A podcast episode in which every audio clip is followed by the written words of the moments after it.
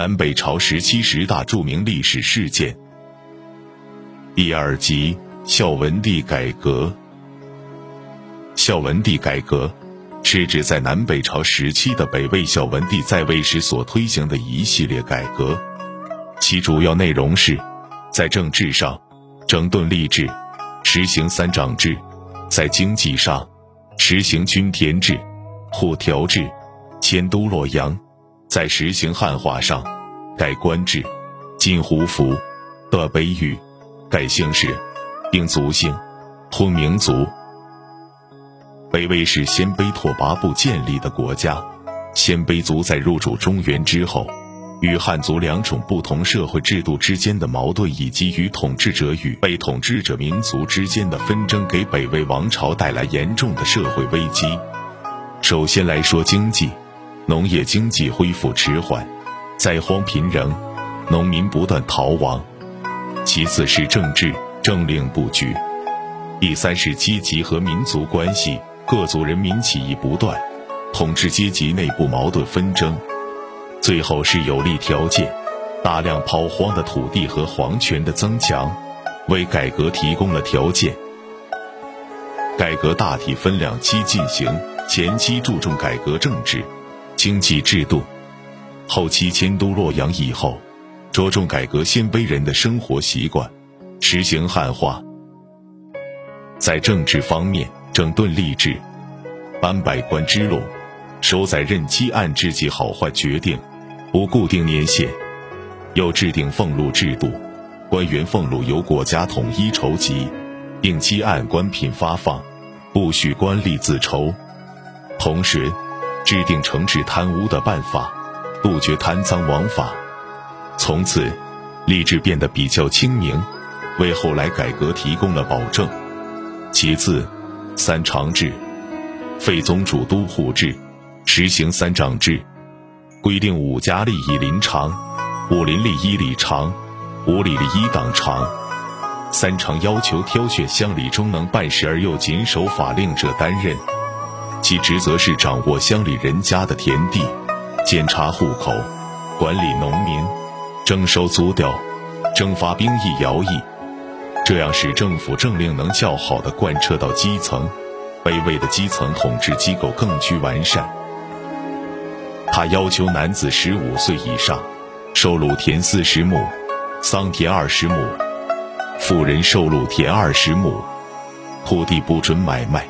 待赢者得卖其赢，不足者得买所不足。奴婢受田与良人相同，官吏给公田，离职时移交下任，不得转卖。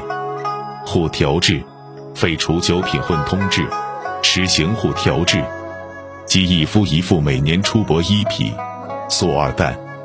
十五岁以上未婚的男丁四人，从事耕织的奴婢八人，耕牛二十头。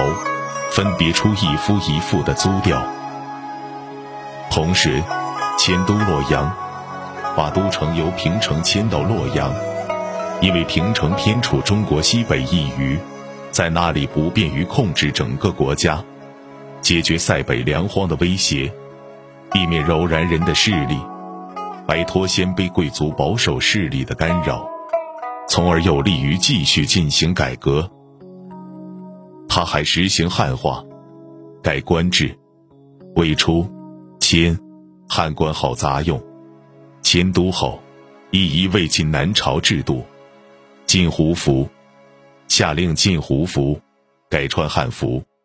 得卑语，禁止使用鲜卑语，改说汉语。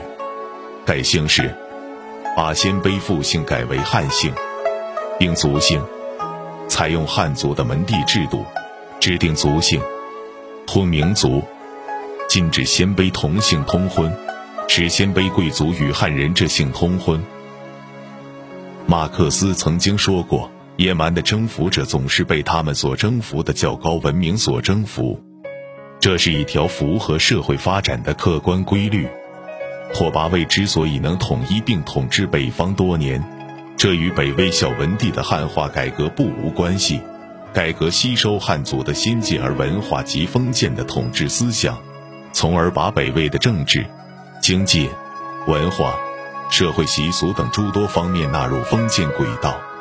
其意义具体如下：第一，汉化改革，促进胡汉融合和封建化，有力促进北朝王朝的发展；第二，政治改革，有利于消除百余年来的官僚政治陋习，巩固了封建统治；第三，经济改革，打击了氏族地主的发展，增加了经济收入。第四，但孝文帝在汉化改革中定族性，引入门阀制度，则带来了北魏统治者的腐败和阶级矛盾的尖锐，最终导致北魏的灭亡。同时，全面汉化也丢失了本民族的固有文化。综上，北魏孝文帝改革视为缓和尖锐的阶级矛盾和民族矛盾而进行的一系列的汉化运动。改革主要分两期进行，前期改革政治、经济制度，后期着重改革鲜卑人的生活习惯，实行汉化。改革维护了封建统治，促进了民族融合，但改革也带来了北魏统治者的腐败和阶级矛盾的尖锐。好了，今天就说到这里，感谢关注麒麟故事会，接下来。您还将听到北魏六镇起义到底有多惨烈，府口战役全军覆没，破六韩拔陵，葛荣败死。那么，六镇起义的意义何在呢？